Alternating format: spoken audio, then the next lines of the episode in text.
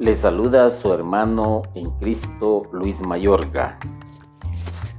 Hoy en esta ocasión vamos a tratar un tema por demás difícil.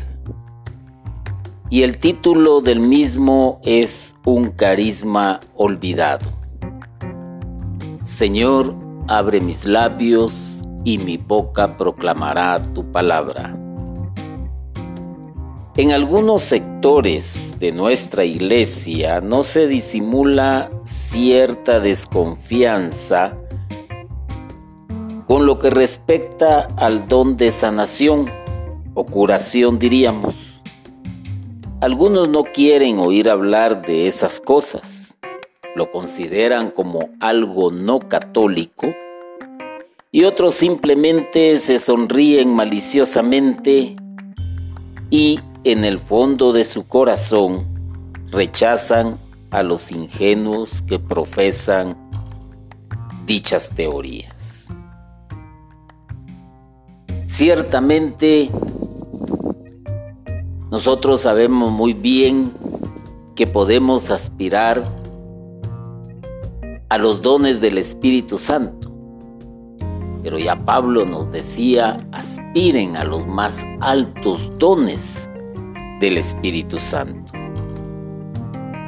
Y es que el don de curación, para no confundirlo, lo voy a mencionar de esta manera, para no confundirlo con el don de sanación, porque muchos se refieren al don de sanación, pero en lo que refiere al alma, al pensamiento, a los rencores, resentimientos, odios, falta de de perdón hacia los demás. No, vamos a hablar de las enfermedades que agobian al cuerpo en sí. Por ejemplo, un cáncer, diabetes, sida, etc. Muchas enfermedades que aquejan al ser humano y que lucha constantemente el mismo cuerpo día con día para evitar que el cuerpo sea minado. Pero lógico es que también conforme avanzan, los años, el cuerpo se va debilitando. Pero este carisma que ha sido olvidado existe. Y veámoslo a la luz de las sagradas escrituras y para ello en el primer en la primera carta a los Corintios en el capítulo 12 versículo 1 dice En cuanto a los dones espirituales no quiero hermanos que estéis en la ignorancia. Y ciertamente hay ignorancia la iglesia, a pesar de los esfuerzos que hace por transmitirnos conocimientos, por formarnos en la misma doctrina, en la misma enseñanza, acerca de lo que Jesús había enseñado, existe ignorancia de parte de muchos y muchos, me atrevo a decirlo, no creen en los dones del Espíritu Santo y miran a las personas que platican de ello o que hablan sobre eh, de ello con cierto recelo y como dije anteriormente, hasta sonríen maliciosamente. Pero veamos algo acerca del pasado. En el pasado, Muchos buscaron la sanación del cuerpo y las sagradas escrituras pues nos dan una ilustración acerca de ello. Voy a procurar mencionar tres que son muy conocidas. Por ejemplo, uno de los pasajes que más llama la atención es cuando se acercan a Jesús llevando a un paralítico y que debido a que no podían entrar por la puerta porque esa casa estaba llena de gente, se les ocurrió subirlo por el techo o tejado como ustedes le quieran llamar y bajar al paralítico por medio de lazos y en una camilla hasta la presencia de Jesús. Y Jesús hace que este hombre se levante, que este hombre camine. El esfuerzo de aquellos que tenían fe en Jesús no fue en vano. Otro que llama poderosamente la atención es de aquella mujer que había gastado toda su fortuna, todo su, dinero, quizás hasta empeñó o vendió sus posesiones porque sufría de una hemorragia. Una hemorragia propia de la mujer, pero que era perenne y no se le quitaba y probablemente la medicina no alcanzaba a entender por lo que estaba pasando esta mujer y no conseguía la curación que ella necesitaba. Pero aprovechando el momento en que Jesús estaba rodeado de una gran multitud, ella piensa y dice, con que le toque su manto quedaré sana. Y al instante en que ella toca el manto de Jesús, queda sana. Y Jesús se dio cuenta pero esta mujer sanó. Increíble. Podríamos decir que le robó la curación, por así decirlo. Otro pasaje que es bastante relevante y que todos nos acordamos de ello es cuando está Jesús pasando por el camino y hay un ciego que le dice, Jesús, hijo de David, ten compasión de mí. Oír los gritos desesperados de este pobre ciego, Jesús se acerca y le pregunta qué quiere. Y le dice, quiero ver.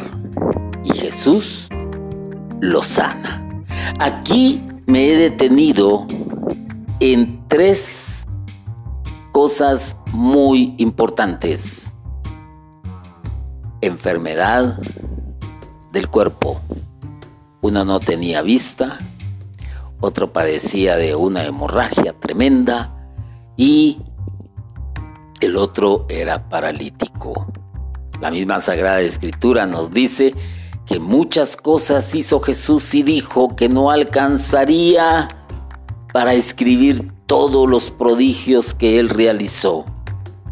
Con justa razón, nos habla entonces Pablo cuando dice en cuanto a los dones espirituales, no quiero hermanos que estéis en la ignorancia.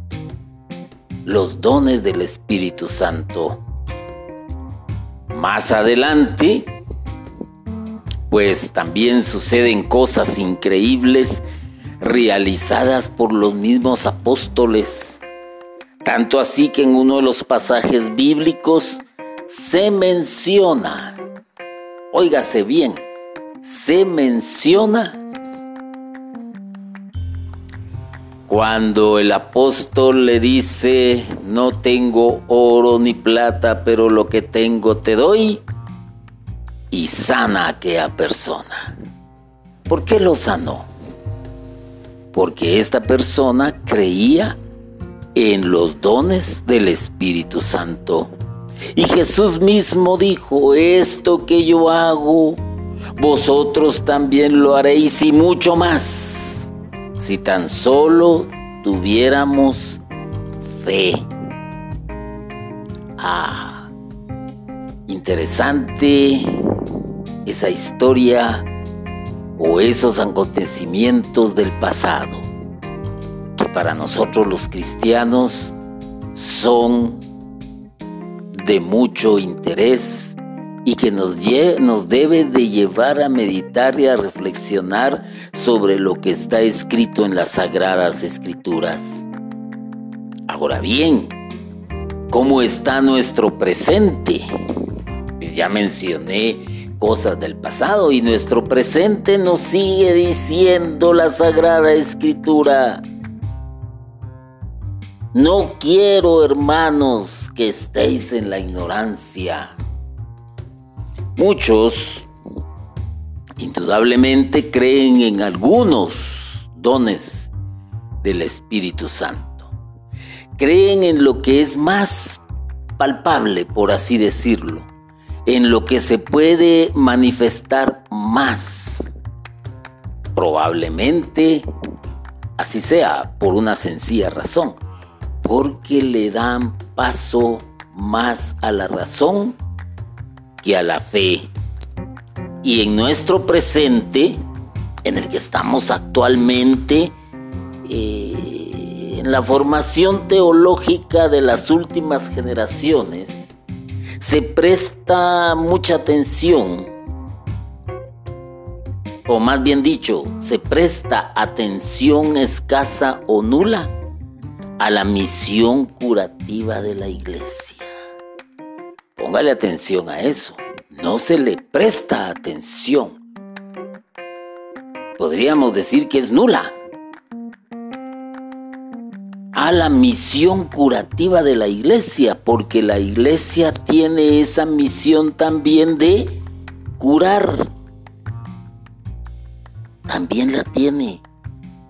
Y por lo tanto, hay ignorancia acerca del don de curación, aunque no lo creamos. Hoy probablemente el ser humano pues tenga más confianza en la medicina y claro está, pues es algo que el Señor ha permitido que hayan brillantes científicos que estén en busca de cómo contrarrestar las enfermedades que el ser humano, que si usted agarra, por ejemplo, un libro, una enciclopedia en este caso, acerca de las enfermedades que existen, yo le digo que hay de la A a la Z y se va de espaldas de conocer todas las enfermedades que puede padecer el ser humano. Pero usted tal vez está pidiendo pruebas acerca de este don de curación. Y una de las pruebas más recientes la tenemos en aquel sacerdote muy conocido que también fue objeto de burlas, fue objeto de de blasfemia, si ustedes quieren llamarle así, pero que dejó un gran legado, pero que lamentablemente muy pocos han leído acerca de él, y si no me equivoco, su nombre es Emiliano Tardif. Tenía o poseía el don de curación. Yo le invito a que usted busque, ahora que es tan fácil, ya no tiene necesidad de ir a una biblioteca para buscar datos acerca de este sacerdote, pues consulte en internet y busque quién es este sacerdote. Ese es nuestro presente más cercano. Pero podríamos hablar de miles de testimonios donde propiamente dicho se ha dado lo que es la curación. Y tal vez me voy a referir a algo que para ustedes va a parecer insólito, pero que hay mucha gente que da testimonio acerca de ello, porque han intervenido un montón de personas. Basta que aunque usted vaya a un templo, y más si es un templo de los eh, más reconocidos donde va a encontrar un montón de plaquitas dándole gracias a X o Y santo por el favor, por el milagro recibido, por el don recibido.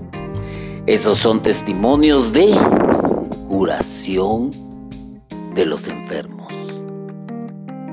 Y entonces podríamos preguntarnos por qué en nuestra era actual, por qué en nuestro presente no se da este tipo de evento. Pues te lo digo, porque es un carisma olvidado, porque hay ignorancia, porque no creemos en este don. Y hay algo más importante. En lo que mencioné acerca de los milagros que hizo Jesús, ponle atención a esto.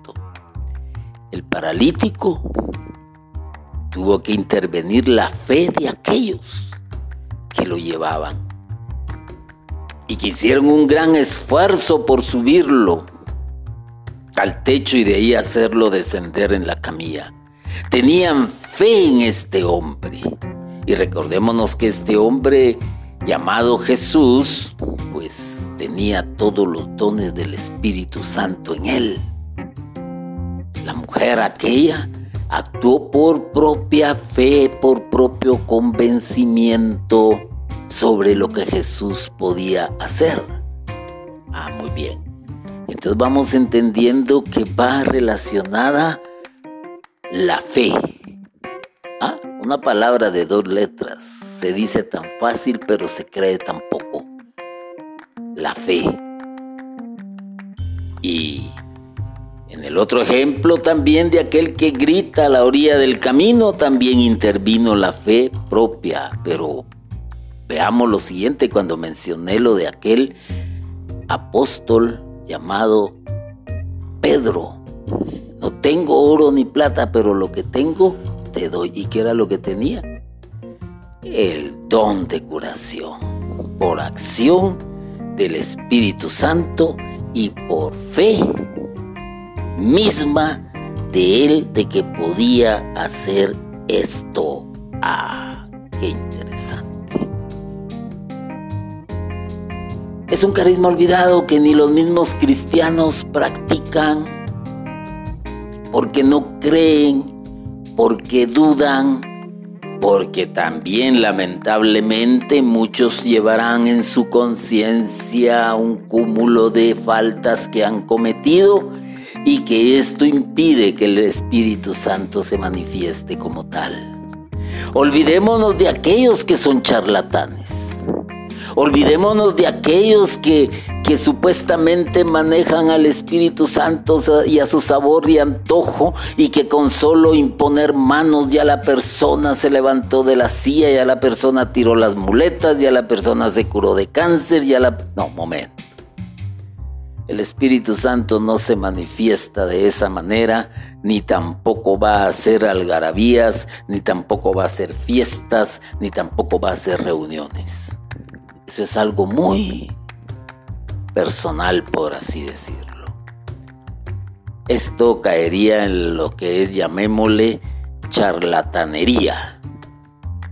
Y ellos son causantes también de que muchos pierdan la fe, porque muchos también han dado grandes cantidades de dinero creyendo que con eso van a comprar al Espíritu Santo y no es así. Ah, entonces, ¿qué tenemos en el presente? Para que veamos esta realidad y también les voy a decir lo siguiente, que es, además de que es un carisma que ha sido olvidado, también hay un sacramento que ha sido olvidado y que menos es el que se busca. Todos sabemos que la iglesia pues profesa siete sacramentos. Uno por mencionar el bautismo. Otro por mencionar el de la primera comunión. Otro por mencionar el de la imposición de manos con lo, con lo que el cual conocemos como confirmación. Ah, y hasta ahí vamos bien. Ah, qué bueno. Vamos a hacer un gran fiestón porque vamos a bautizar al bebé. Ah, y viene la fiesta y viene la algarabía y etcétera. Y ahí hagamos otro gran fiestón porque viene el que va a ser la primera comunión a sus siete años. Ah, perfecto. O sea, no hay fe. Se busca más que todo y actualmente y lamentablemente como una cuestión puramente social o religiosa. Otros, ah, pues hay que buscar al padrino, al que mejor se adapte, al que le pueda dar a este patojo algo de lo que yo no le puedo dar. Me conviene como compadre o como comadre. Hay que convencerle porque de esta manera, pues me va a ayudar, me va a ayudar a conseguirle eh, zapatos, ropa o quizás hasta le paga los estudios y si el patojo se pone eh, firmes y pilas, como se dice, probablemente le caiga bien al padrino.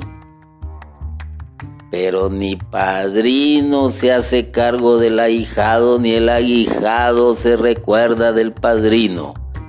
Ah, religiosidad pura cuestión social pura, o en pretexto para hacer un fiesto. Pero no es así.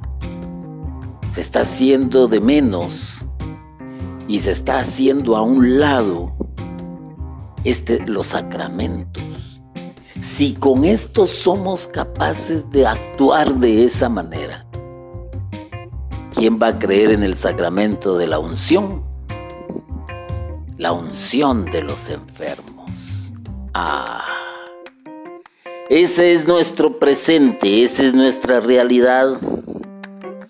Y entonces podríamos decir que en un futuro, en un futuro, después de hoy,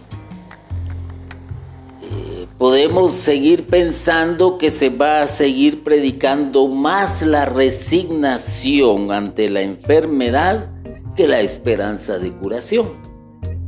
Eso es lo que se vislumbra hacia un futuro y no se necesita ser un profeta ni un adivino para entender que se va a practicar más la resignación ante la enfermedad que la esperanza de curación. Porque a muchos les parece y les parecerá que es tentar a Dios al quererlo inmiscuir en asuntos de curación, cuando en la actualidad la medicina ha tenido adelantos asombrosos y los seguirá teniendo. Lo seguirá teniendo porque el, el, ser humano quiere vivir una mejor calidad de vida y vivir más tiempo, más años, por así decirlo. Y los laboratorios, pues claro está, a pesar de que dan un beneficio, pues al mismo tiempo se enriquecen. ¿Cuántas personas no han gastado su fortuna, por ejemplo, en compra de medicinas para poder seguir en esta tierra con vida? Mm. Paremos de contar, es infinidad de personas. Pero ese es el futuro. ¿Y por qué lo digo? porque seguiremos metidos en la ignorancia con respecto a los dones del Espíritu Santo. No solo con respecto a estos dones, sino en cuanto a la vida espiritual. Ah, ¿y de quién es la tarea entonces? De sacar de la ignorancia a su pueblo. Es tarea de la iglesia y al decir iglesia me estoy refiriendo a religiosos, religiosas, sacerdotes, presbíteros, eh, diáconos, laicos, que predicamos, que llevamos un mensaje. Y por ello yo te digo lo siguiente, el futuro se vislumbra de una manera difícil porque si en el presente los templos están quedando vacíos, si en el presente ya no la gente ya no se quiere formar, si en el presente mucha gente ya no lee la Sagrada Escritura, si en el presente las personas están dejando de creer en los sacramentos de la iglesia, ¿qué viene para el futuro? Un desastre total y, ¿por qué no decirlo? Una falta de creencia también en Dios. Pero veamos qué nos dice el documento de la iglesia, el catecismo de la, misma. En el numeral 506 nos dice algo muy puntual. Y pónganle atención a esto. Cristo invita a sus discípulos a seguirle tomando a su vez su cruz. Siguiéndole adquieren una nueva visión sobre la enfermedad y sobre los enfermos. Jesús los asocia a su vida pobre y humilde. Les hace participar de su ministerio de compasión y de curación. Y yéndose de allí predicaron que se convirtieran, expulsaban a muchos demonios y ungían con aceite a muchos enfermos y los curaban. Le puso atención y ungían con aceite a muchos enfermos y los curaban.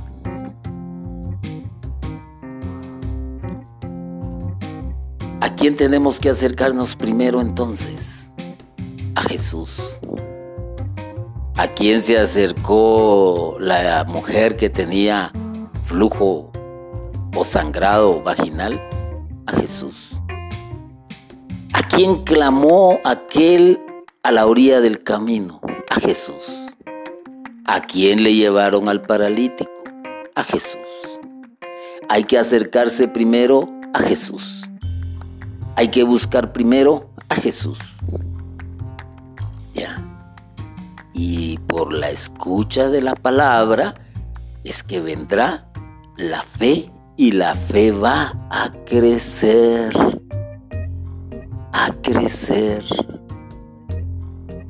en aquel que tiene la misión de Jesús que dice el catecismo, adquirir una nueva visión sobre la enfermedad y sobre los enfermos, participar del ministerio de Jesús de compasión y de curación. Ah, entonces, ¿de quién es la misión de usted como servidor de la iglesia? De mí como servidor de la iglesia. Y creer que el Espíritu Santo va a obrar en cada uno de nosotros para ser capaces también, si Dios lo permite y es la voluntad de Él, y si hay fe, la curación del enfermo por medio de la oración personal en ese momento con el enfermo.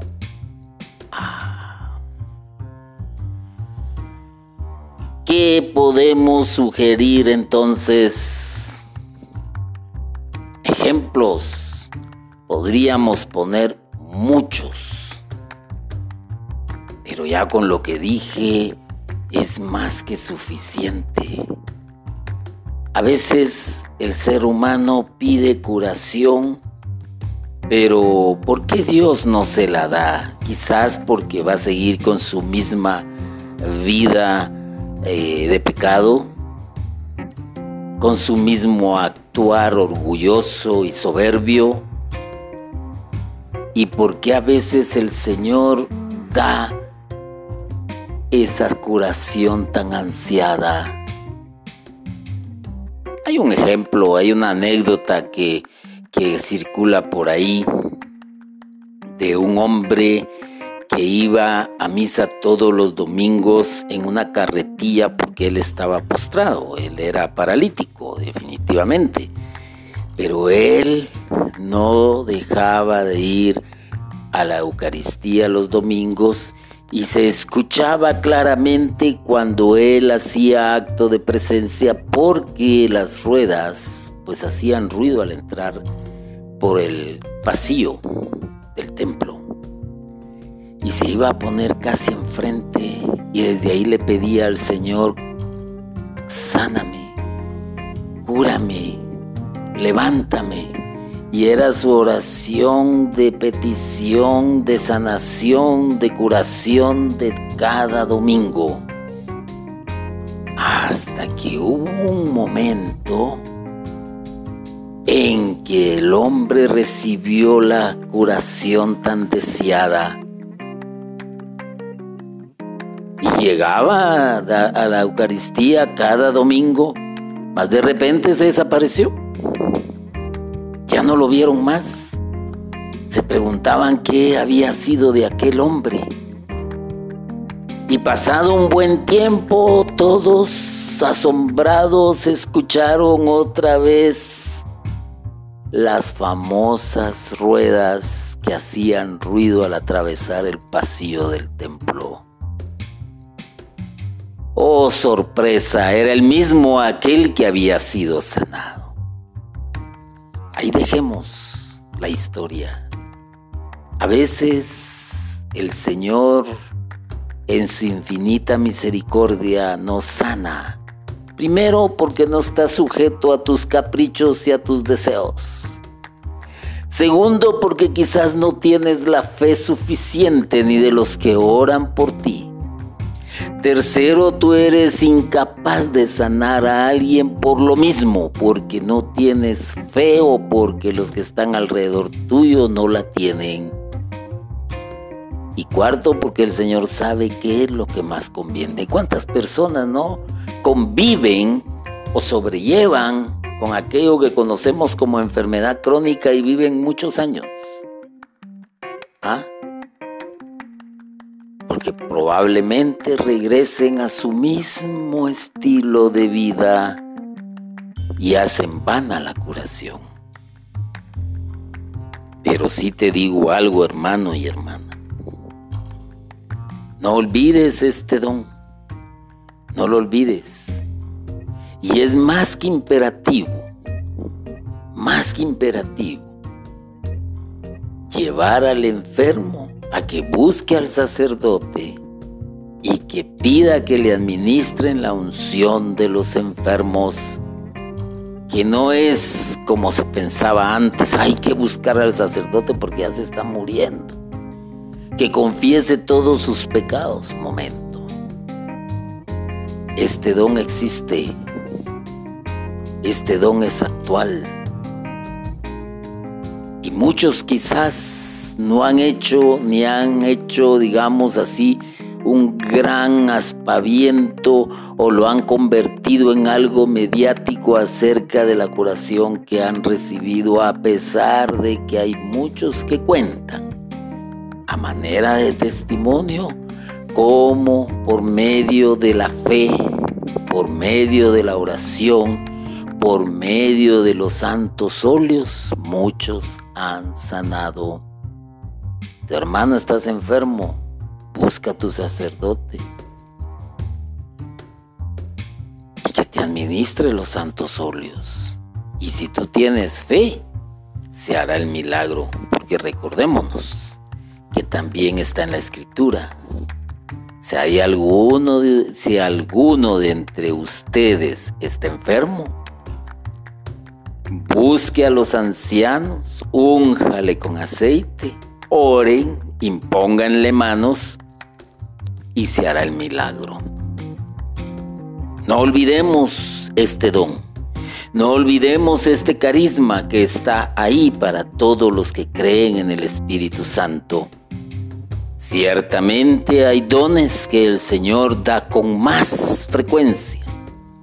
Ciertamente hay dones que el Señor permite que se derramen con más abundancia en las personas. Y este don hay que aspirarlo, hay que pedirlo. Pero mientras tanto, vuelvo a repetirlo, hermano y hermana, busca el sacramento de la unción y te acordarás, te acordarás. Yo le doy gracias al Señor porque me ha permitido dirigirle a cada uno de ustedes este mensaje y que sea la acción del Espíritu Santo la que abra el entendimiento de cada uno de ustedes y que recordemos las palabras de aquel que nos dejó un gran legado. En cuanto a los dones espirituales, No quiero, hermanos, que estéis en la ignorancia. Gracias nuevamente, Señor, porque nos has dejado tu palabra para salir de la ignorancia. Bendito y alabado sea Jesucristo por siempre. Amén.